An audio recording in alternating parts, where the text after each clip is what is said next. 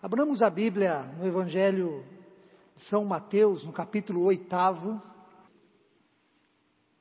Nós faremos juntos a leitura do primeiro ao quarto versículo.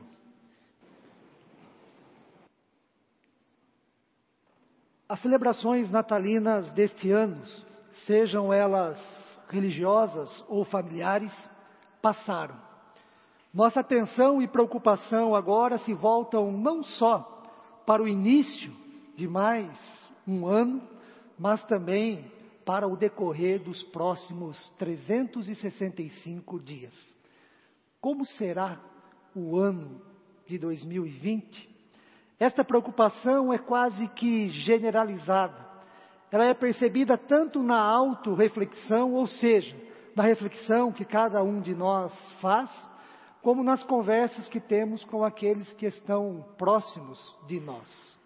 As preocupações que as pessoas têm em relação ao novo ano estão relacionadas às diversas áreas e âmbitos da vida. Por exemplo, preocupações em relação à família, à atividade profissional, à economia, aos negócios, à aposentadoria, à vida em sociedade, as preocupações em relação ao nosso país no novo ano que se inicia e também preocupações em relação ao mundo em geral. Por causa deste momento que nós estamos, término das celebrações natalinas e expectativas misturadas com certa apreensão pelo início e por condições melhores em 2020, é que no sermão de hoje, nesta manhã, eu quero enfatizar o tema da série de mensagens deste mês: Natal, lembranças e esperanças. Natal, lembranças e esperanças. Dois são os motivos desta ênfase. O primeiro, as celebrações natalinas passaram, mas o Natal continua. O Natal permanece, agora muito mais na perspectiva da presença de Jesus do que do seu nascimento. Natal significa presença de Jesus em nós. Natal significa Jesus como Emanuel, o Deus conosco, o Deus presente. Presença esta que historicamente aconteceu com o nascimento do menino Jesus. Portanto, o Natal não acabou, ele permanece mediante a presença do Cristo de Deus em nós, mediante o Espírito Santo. E o segundo motivo, pela ênfase na série de mensagens deste mês, é porque a nossa vida é composta de lembranças e esperanças. A vida de todos nós é composta de lembranças e esperanças. Na verdade, o que nós somos enquanto pessoas neste mundo, a vida que nós temos, considerando os dramas, os medos, as incertezas, bem como as alegrias, realizações, projetos e o futuro, é resultado da junção do diálogo interno que ocorre em cada um de nós, entre as nossas lembranças e as nossas esperanças.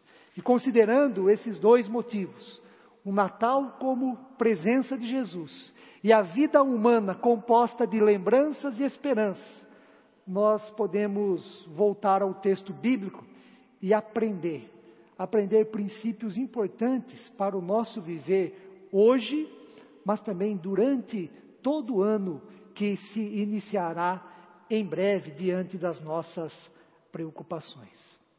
No texto bíblico, Jesus acabara de proferir o famoso Sermão do Monte. Ao descer do monte, ele está cercado pelas multidões. E um leproso se aproxima, nos diz o texto. Nesta aproximação, a forma como Jesus olhou para ele e o recebeu, o leproso viveu a sua experiência do Natal. Conforme já destacamos, Natal é a presença de Jesus e Jesus se faz presente na vida daquele leproso de tal maneira que ele teve a sua condição, as suas lembranças, as suas esperanças completamente modificadas. Como pessoa que era, ser humano igual a nós, o leproso tinha muitas lembranças em sua mente. E suas lembranças estão marcadas por uma profunda e séria divisão, o antes e o depois da doença que havia contraído. Antes desta grave enfermidade, ele certamente era mais feliz, mais alegre, um homem com sonhos e com oportunidades na vida, ou seja, uma pessoa considerada normal em termos de convivência e de relacionamentos.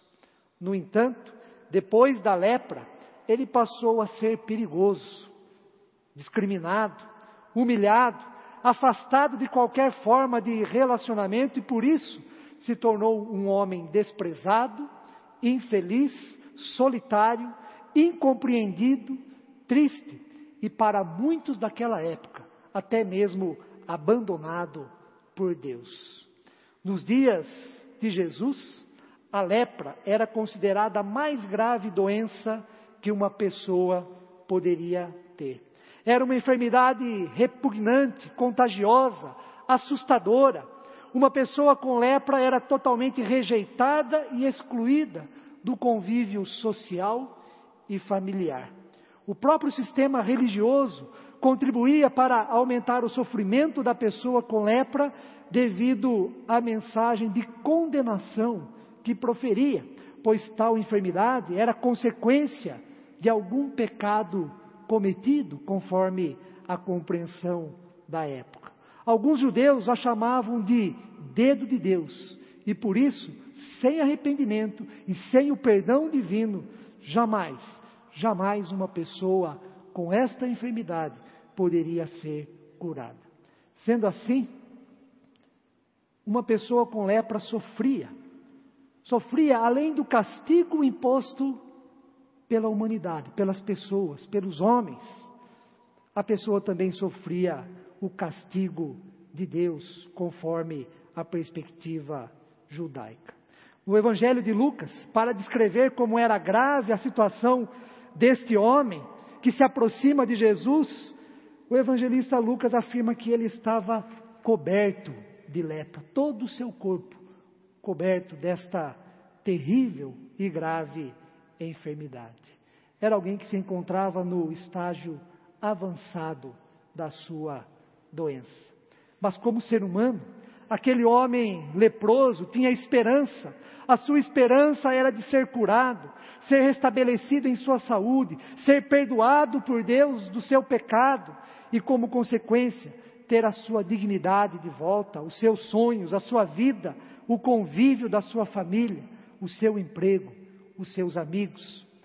O que nos torna parecido, parecidos com este leproso é o fato de que as esperanças que também nós temos, que cada um carrega e traz na mente e no coração, na maioria das vezes, estão relacionadas às coisas boas.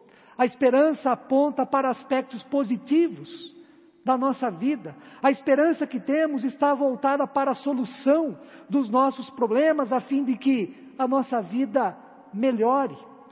No entanto, temos também as nossas lembranças, lembranças boas e ruins, lembranças que nos alegram, mas também que nos machucam, lembranças que nos enaltecem, mas também que podem nos entristecer e fazer com que lamentemos por dias, meses e anos aquilo que aconteceu. Diante das nossas lembranças e esperanças, da situação que nos encontramos, nós, no texto da palavra de Deus, podemos aprender dois princípios importantes dados por este leproso, que é extremamente abençoado pelo Filho de Deus. O primeiro princípio na nossa vida, para hoje e para todo o ano de 2020, a prioridade da adoração. A prioridade da adoração. O texto nos diz que antes de qualquer palavra, antes de lamentar o seu estado, que era extremamente grave, antes de pedir qualquer coisa para Jesus, antes de pedir o que ele mais desejava para a sua vida, antes de falar das suas lembranças, das suas esperanças, o texto nos diz que o leproso, ao se aproximar de Jesus, o adorou. Ao se aproximar de Jesus, a primeira coisa que ele fez foi adorar a Jesus. A prioridade da adoração na vida humana. O Evangelho de Lucas nos dá também mais detalhes acerca deste ato de adoração que o leproso oferece a Jesus. O Evangelho de Lucas diz que o leproso prostrou o seu rosto em terra na presença de Jesus. Isso passa a ser uma atitude um tanto quanto admirável, pelo fato daquele leproso se encontrar num profundo sofrimento físico, social, emocional e também espiritual. É admirável porque, em meio às tantas necessidades e privações que ele tinha, em vez de pedir, em vez de lamentar, em vez de reclamar, ele prefere adorar. Ele prefere prostrar o seu rosto em terra e oferecer esse gesto de adoração àquele que era o Filho de Deus, o próprio Deus encarnado. Nesse contexto, adoração significa que significa crer que Jesus é Deus, significa que Jesus é o Senhor e louvá-lo por isso. Nesse contexto, adoração significa ter fé e depositar toda a nossa confiança no Filho de Deus. Adoração significa render-se aos pés de Jesus e ser submisso à sua vontade. Com esta atitude, o leproso nos ensina que a adoração deve ser prioritária em nossa vida. A adoração deve ser permanente, a adoração deve ser constante. O leproso nos ensina que a adoração não é algo esporádico na vida humana, a adoração não é algo que nós fazemos de vez em quando, ou então por conveniência, ou quando achamos que Deus é digno de receber a nossa adoração por algo de bom que Ele nos fez. Adoração não é um momento, não é algo que nós fazemos com este ou aquele comportamento. Quando, por exemplo, vamos à igreja, a um culto, a adoração se dá com a vida. A adoração é um princípio de vida. A adoração se dá com o nosso ser. A adoração está em nosso coração. O famoso escritor A.W. Tozer, pastor norte-americano, nos alerta nesse sentido de que a adoração não deve ser algo que nós acrescentamos em nossa vida, mas, a, mas o contrário. Né? Ele fala da adoração como uma ocupação normal na vida humana. Está na tela parte do texto eh, do, desse pastor né, norte-americano, Tozer, que nos diz assim: os irmãos e irmãs podem acompanhar. Por termos sido criados para adorar, a adoração é a ocupação normal dos seres morais. Trata-se de uma ocupação normal e não algo, e não de algo acrescentado. A adoração faz parte da natureza humana. Assim, em meio às lembranças e esperanças que você tem, adore em primeiro lugar a Deus e ao seu Filho Jesus Cristo. Não deixe somente para adorá-lo nos momentos bons da sua vida. A adoração deve ser uma atitude constante, diária, em todas as circunstâncias nas quais nós nos encontramos. A adoração deve ser a nossa atitude antes de qualquer coisa. Ela deve ser prioritária em nossa vida. É este princípio que o leproso nos ensina. O leproso não adorou a Jesus depois que ele foi curado. A sua adoração se deu antes, antes do milagre acontecer em sua vida. Adorar a Deus quando tudo está bem, quando somos abençoados, quando somos atendidos na oração que fazemos, até pode ser encarado como uma atitude coerente, sábia, humilde da nossa parte. No entanto, como o leproso fez, na condição em que ele está, adorar a Jesus, mesmo numa situação extremamente adversa, difícil, de fato é admirável para muitos, embora devesse ser o normal, o constante na vida de todos nós. O primeiro princípio, adore a Deus. Adore a Jesus em todas as circunstâncias. E o segundo princípio que nós aprendemos com o leproso, em nossas lembranças e também nas esperanças que nós temos, é reconhecer a soberania de Cristo. A adoração do leproso está relacionada ao seu reconhecimento da soberania de Cristo. As palavras proferidas por ele revelam este reconhecimento. Depois de se aproximar, adorar a Jesus, e na sua adoração, o leproso diz: Senhor, se quiseres, se quiseres, podes purificar-me. Primeiro, o leproso reconhece o senhorio de Jesus ao chamá-lo de Senhor. Depois, ele diz: se quiseres, ou seja, ele se submete à vontade de Cristo, ao mesmo tempo em que declara a sua fé. É como se o leproso tivesse ouvido a oração do Pai Nosso, que também acabara de ser ensinada por Jesus no Sermão do Monte, ao dizer aquela parte: Seja feita a tua vontade, assim na terra como nos céus. Jesus fará o mesmo na sua oração no Getsemane, quando ora por três vezes: Meu Pai, se possível, passe este cálice. Todavia, não seja como eu quero, mas sim como tu queres. E para concluir, o leproso então manifesta o seu desejo. Se quiseres, Senhor, podes purificar-me. Se quiseres, podes tornar-me limpo. Se quiseres, Senhor, podes curar-me.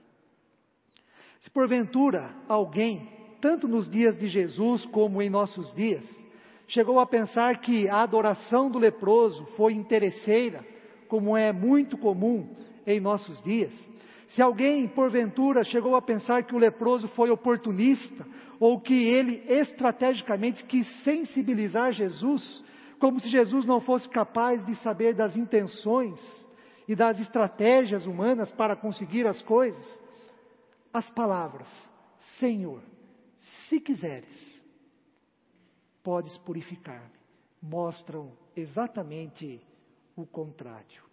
Em sua adoração, o leproso deixa a decisão de Jesus em aberto. Ele adora, reconhece o senhorio de Jesus e deixa a decisão de Jesus em aberto. Pode ser que sim, que Jesus de fato queira purificá-lo, queira curá-lo, mas pode ser que não. A vontade de Jesus está aberta. Fato é que o leproso não duvida do poder que Jesus tem. Se quiseres, podes. Ele crê que Jesus pode curá-lo? Sim. Crê que Jesus é soberano sobre a sua enfermidade e sobre a sua vida. No entanto, a decisão é de Jesus. Se sim ou se não. Nesse sentido, reconhecer a soberania de Cristo é ter fé, é confiar acima e apesar de tudo, é crer naquilo que Ele pode fazer por nós. E a fé correta, a fé pura, a fé verdadeira, é aquela que reconhece a soberania de Cristo, mesmo quando o nosso pedido não é realizado.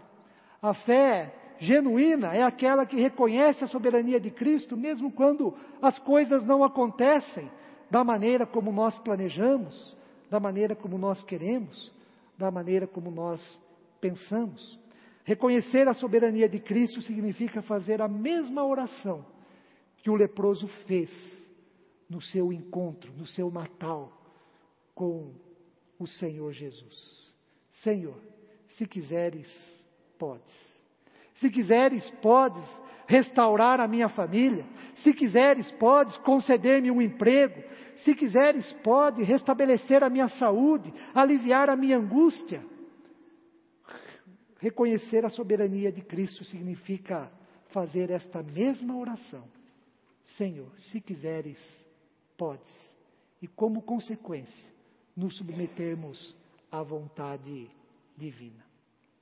É bem verdade que os nossos problemas, as nossas dificuldades e os nossos desejos não são os mesmos né, daquele homem que se aproximou de Jesus coberto de lepra, como diz o evangelista Lucas. A maioria de nós que aqui está não tem uma enfermidade física que nos coloque na condição de pecadores, impuros e seja motivo do desprezo e da discriminação e exclusão social e religiosa. Mas é bem verdade que, da mesma forma que aquele homem, cheio de problemas e dificuldades em todos os sentidos da sua vida, da mesma forma que este homem, nós precisamos ser purificados, nós precisamos ser limpos, perdoados, curados, restaurados e capacitados a viver melhor, a sonhar novamente, a visualizar um futuro melhor. O que Jesus precisa e pode purificar, limpar em sua vida, em sua mente, em seu coração?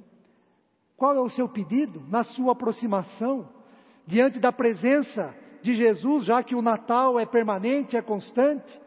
Jesus está aqui, Jesus está em você por meio do Espírito Santo. Qual o seu pedido? Qual a sua necessidade? Qual o seu desejo nesta manhã?